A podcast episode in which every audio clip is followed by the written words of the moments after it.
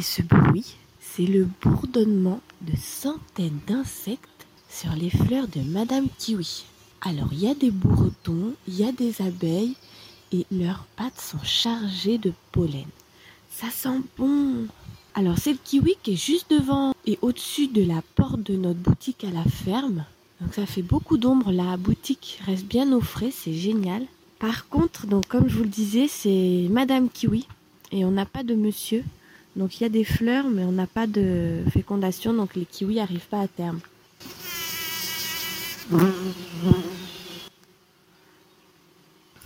On a essayé de greffer mais elles ont gelé, enfin bref ça n'a pas marché. Mais il y a un bourdonnement incroyable. J'espère que ça arrive à capter le son. Et elles ont leurs petites pattes pleines de pollen. C'est trop mignon. Ah, il y a même des. Je sais pas le nom des cirfes. Des petits insectes qui imitent les abeilles mais qui sont pas des abeilles. Bon, allez, je vais ouvrir aux poules.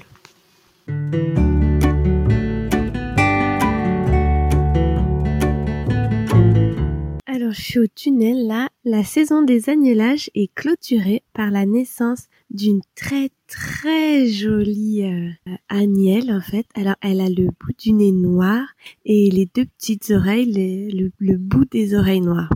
Alors, c'est une maman hampshire croisée avec un bélier limousin.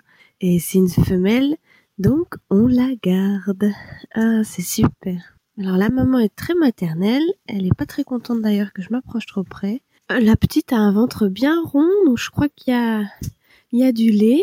Là, elle tape du pied parce qu'il y a Lopi, mon chien, derrière moi, donc elle est, elle est un peu inquiète. Oh là là, ce petit nez, oh, c'est magnifique. Bon, me voilà pour les agnelages 2020. Ça s'est plutôt bien passé. Il y a eu deux morts-nés, je crois. Euh, j'ai aidé trois agneaux à sortir. Il y a eu 16 morts. 16, 148. Je suis pas très bonne en calcul mental. Euh, donc voilà, on est, euh, on est à un taux de perte autour de 14%, je crois, ce qui est plutôt pas mal. Euh, il y a une semaine, les premiers agneaux avaient 100 jours. Tout le monde est après la tombe, j'ai mis tout le monde ensemble. Donc là, la semaine prochaine, eh ben, ce sera le moment de de commencer à trier, donc à sevrer les plus gros agneaux de leur maman. Enfin, ce sera plutôt l'inverse. On va laisser les agneaux dans le troupeau principal et je vais faire un petit lot de, de brebis qui n'ont pas pris et de, de mamans qui, euh, qui peuvent quitter leurs agneaux. Bon, bah ça se termine bien. Ce matin, il fait un peu plus frais, c'est agréable. Il, y a eu une, une mini averse cette nuit. Et là, c'est nuageux. Je pense pas que les brebis aient très froid parce qu'il fait quand même pas, très très froid. Bon, ah, les autres petits viennent. Là, c'est c'est le tout tout tout petit lot de la fin. Il y en a ben, il y avait quatre brebis qui avaient mis bas et puis il me restait ma dernière. Donc. Et donc là, ben, c'est fini.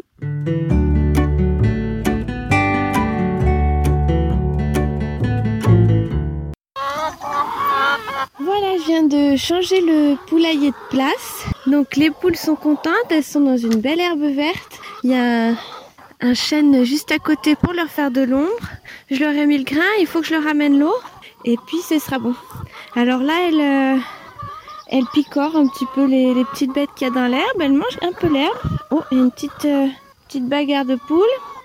Et il y en a déjà qui sont euh, dans les pondoirs pour faire leur petit œuf. Alors en ce moment, il y a une petite baisse de, de production. Je suis plutôt à 50, 52, 55 œufs par jour.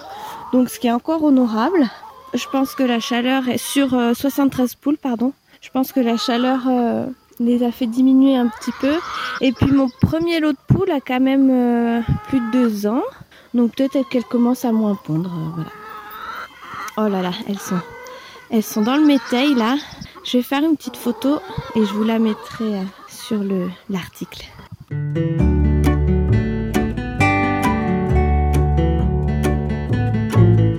Je suis en vélo, je vais chercher le pain. Euh, tous les mercredis, en fait, on va chercher le pain dans une ferme d'un voisin et c'est des paysans boulangers qui font le pain les mercredis et vendredis. Et on a notre petite commande et on va chercher notre pain pour la semaine congèle. Et c'est super, euh, c'est super bon.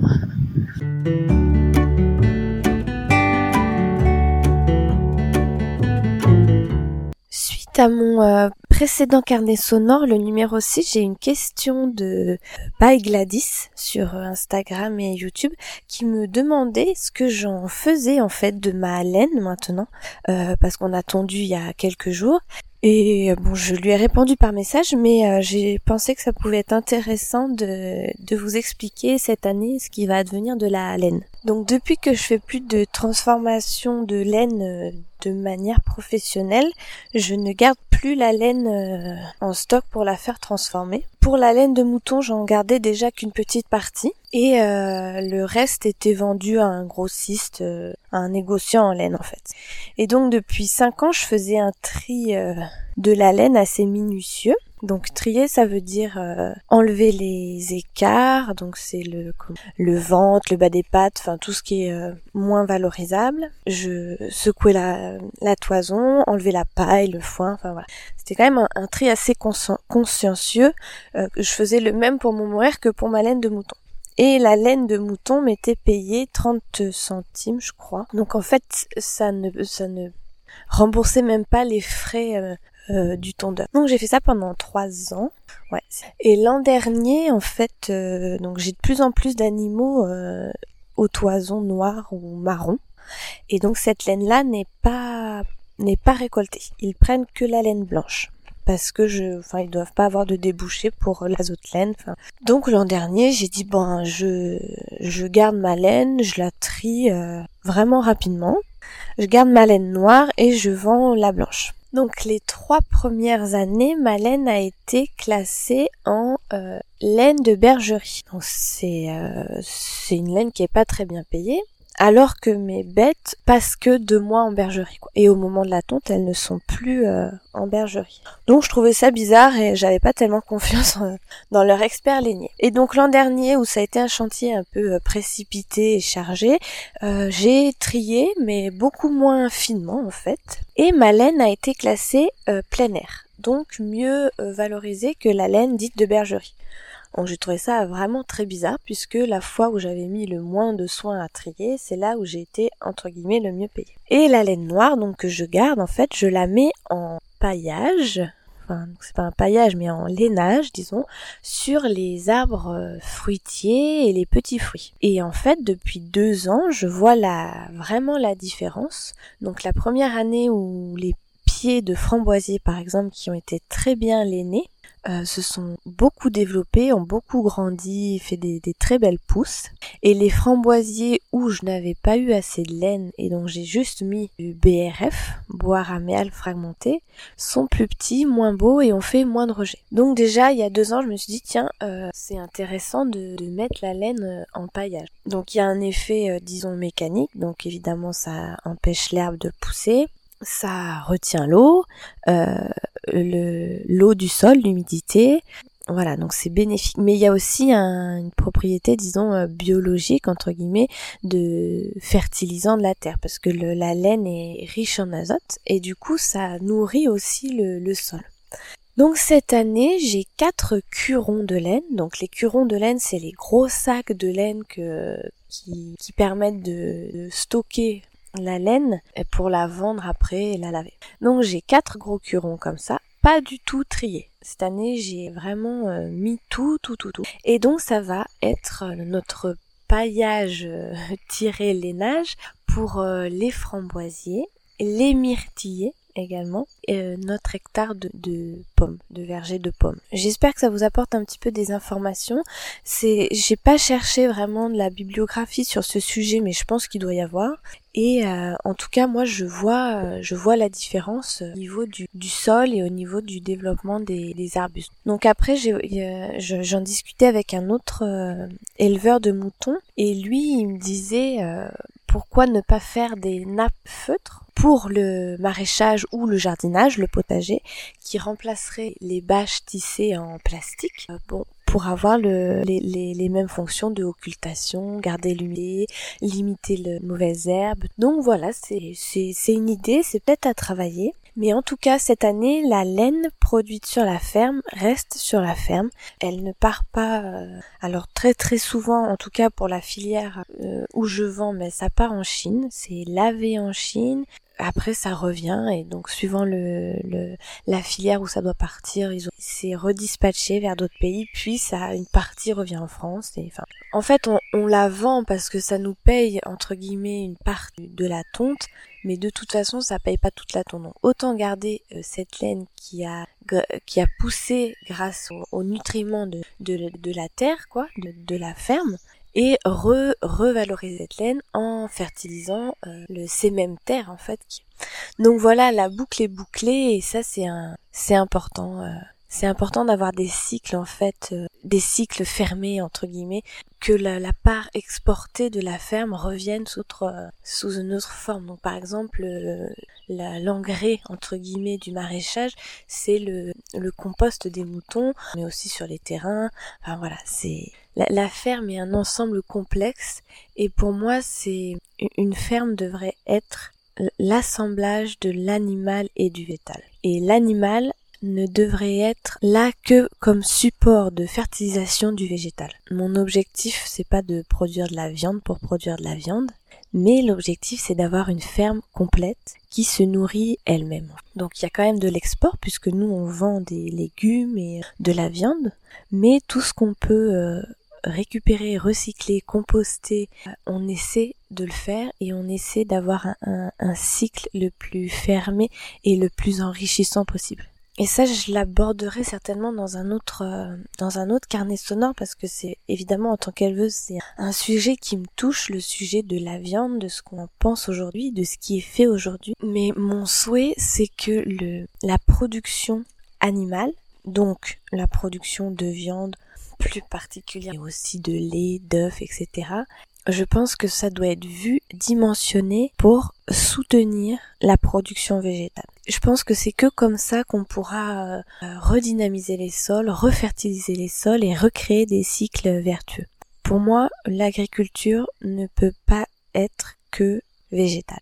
Les animaux et les ruminants particulièrement apportent des bienfaits à la terre, au sol, euh, inimaginables. Et je pense que c'est c'est très important de, de s'en souvenir et de s'informer sur ce sujet parce que aujourd'hui on entend beaucoup beaucoup de choses très intéressantes, beaucoup aussi de choses un petit peu simplifiées, voire de préjugés. Et pour comprendre l'ensemble, c'est quand même très compliqué quoi. Bon, je suis arrivée à la maison, euh, je vais me coucher et je vous reparle de ça demain bientôt.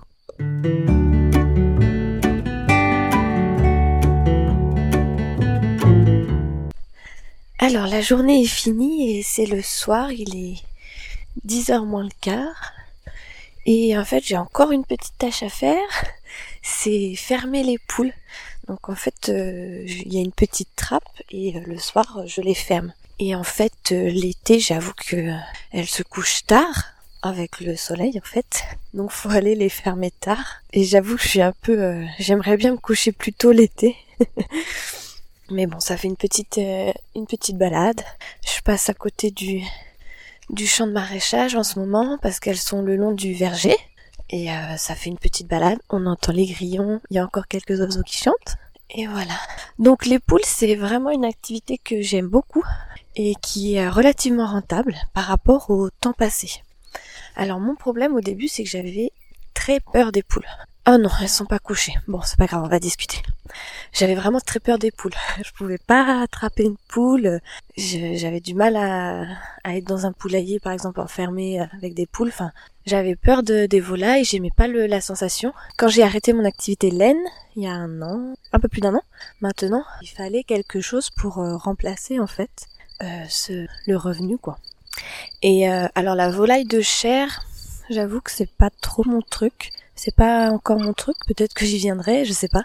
Mais les œufs, les œufs, ça, ça me plaisait. Et en fait, euh, j'ai eu un déclic, je crois, par euh, nécessité. Quand j'ai arrêté la laine, je me suis dit, il faut que, je trouve quelque chose qui se mette en place vite, avec euh, peu d'investissement et qui, qui, qui rapporte un revenu assez euh, rapidement. Et je voulais pas, euh, comme la laine, devoir euh, aller sur des marchés, faire des salons tous les week-ends. Enfin voilà, avec la petite, c'était devenu un peu compliqué. Donc les œufs c'était un bon euh, un bon produit pour nous parce qu'on avait déjà notre vente à la ferme pour les légumes de Hugo et pour mes, ma viande d'agneau d'herbe. Et les œufs, c'est vrai que c'est vraiment un produit qui se vend, enfin en tout cas pour nous, chez nous, dans notre système, euh, dans notre contexte, c'est vraiment un produit qui se vend euh, super bien quoi. On n'a pas besoin de, de chercher d'autres moyens de commercialisation. On vend tout euh, à la fin. Donc ça c'est ça c'est chouette. Donc ça c'est plutôt c'est plutôt agréable. Et puis au niveau temps, c'est vrai que je passe pas beaucoup de temps par jour. Je dois passer peut-être 30 minutes, les jours où il y a que l'ouverture, récolte des œufs, fermeture, et puis après il y a le nettoyage une fois par semaine. Le déplacement du poulailler, suivant la saison, c'est à peu près toutes les trois semaines. Donc euh, ça c'est vraiment euh, c'est vraiment une activité qui me plaît. Et en plus, notre notre fille Elga adore les œufs, mange beaucoup d'œufs. Donc on, on, ne perd rien. Bon là il y a une petite poulette qui est encore dehors. Lopi l'a ramenée euh, vers la petite trappe, Lopi. Non. Et elle va rentrer, on pourra fermer et aller au dodo nous aussi.